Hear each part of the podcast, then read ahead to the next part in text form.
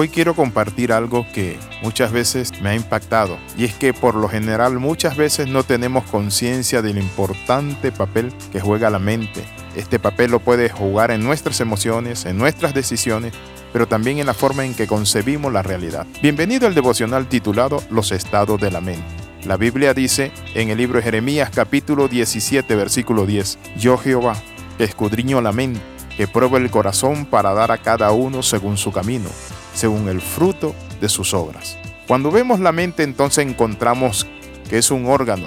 Es interesante, pero también más que un órgano, es la capacidad intelectual y espiritual para desarrollarnos y alcanzar y lograr en muchas áreas, tanto en el desarrollo, en el crecimiento espiritual, en el intelectual y el económico, pero también en nuestro bienestar. Si tenemos una mente enferma, entonces simplemente no vamos a tener bienestar. El propósito y el objetivo del enemigo es dañar los pensamientos. Por eso Pablo dice, llevando todo pensamiento cautivo a la obediencia a Cristo. En nuestra mente muchas veces somos bombardeados y lo ignoramos, que somos bombardeados por el enemigo. Por ejemplo, el hombre celoso. El enemigo comienza a meterle y su mente comienza a caminar también sola. Comienza a pensar, ¿y con quién estará mi esposa? ¿Cómo estará? ¿Dónde estará? ¿O mi esposo? Fue a través de este órgano que se han construido los más grandes imperios, empresas, y ha sido a través de la mente que se han hecho los grandes descubrimientos científicos, sociales, económicos que han cambiado la vida de la humanidad. Pero también lamentablemente ha sido a través de este órgano que se han tomado las peores decisiones, que se han llevado a cabo planes malévolos. Es allí donde muchas veces corren nuestra mente pensamientos de bien, pero también pueden ser pensamientos de mal. La pregunta es cómo puedo yo mantener mi mente sana, cómo puedo mantener mi mente productiva, cómo puedo mantener una mente ocupada en cosas grandes. Para ello, hoy vamos a estudiar y vamos a comprender muchos elementos importantes a través de la palabra de Dios. En primer lugar, la palabra mente en hebreo viene de lev, que significa corazón, mentalidad, medio, pensamientos atados a la realidad y a la acción. La primera vez que aparece corazón en relación con los seres humanos está en Génesis 6.5. Y vio Jehová que la maldad de los hombres era mucha en la tierra y que todo designio, intención, propósito era de ellos de continuo solamente hacia el mal. Entonces la palabra mente encontramos que tiene que tener relación con los pensamientos. Y los pensamientos es la facultad que tiene toda persona para formar y relacionar las ideas, pero también para manejar su realidad. Martín Lutero dijo algo, tú no puedes evitar que las aves vuelen sobre tu cabeza, pero sí puedes evitar que hagan nido. ¿Cuántos pensamientos se anidan en nosotros de que no valemos, de que no servimos, de que el mundo gesta contra nosotros? A veces tenemos pensamientos de suicidio, pensamientos de destrucción, pensamientos de derrota, pensamientos que necesitan ser llevados cautivo. La Biblia dice que nosotros tenemos la mente de Cristo.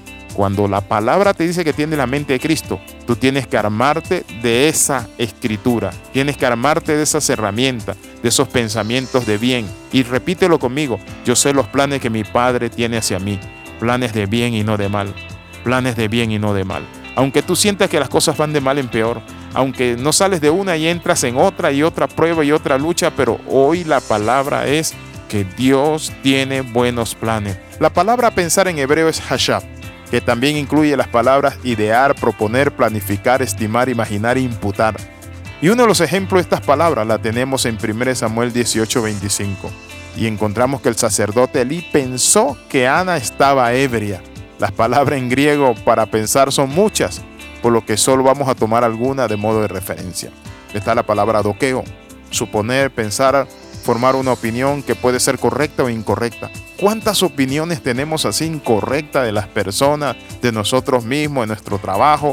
Y esas palabras y esos pensamientos y esas ideas se nos meten y ahí comienzan a gravitacionar en nuestra mente y comienzan a dañarla. Hace un tiempo atrás estuve una prueba muy difícil y saben que mi mente volaba en la mañana, en la tarde, en la noche, hasta que tuve que sentarme y leer la palabra del Señor y comencé a leer palabra de Dios y comencé a declarar que esos pensamientos yo los llevaba cautivo, que los reprendía y es ahí donde muchas personas saben que se atormentan y viven una vida frustrada, viven una vida cargada. ¿Por qué? Porque simplemente se dejan atormentar de esos pensamientos. Así que en esta hora quiero orar con usted.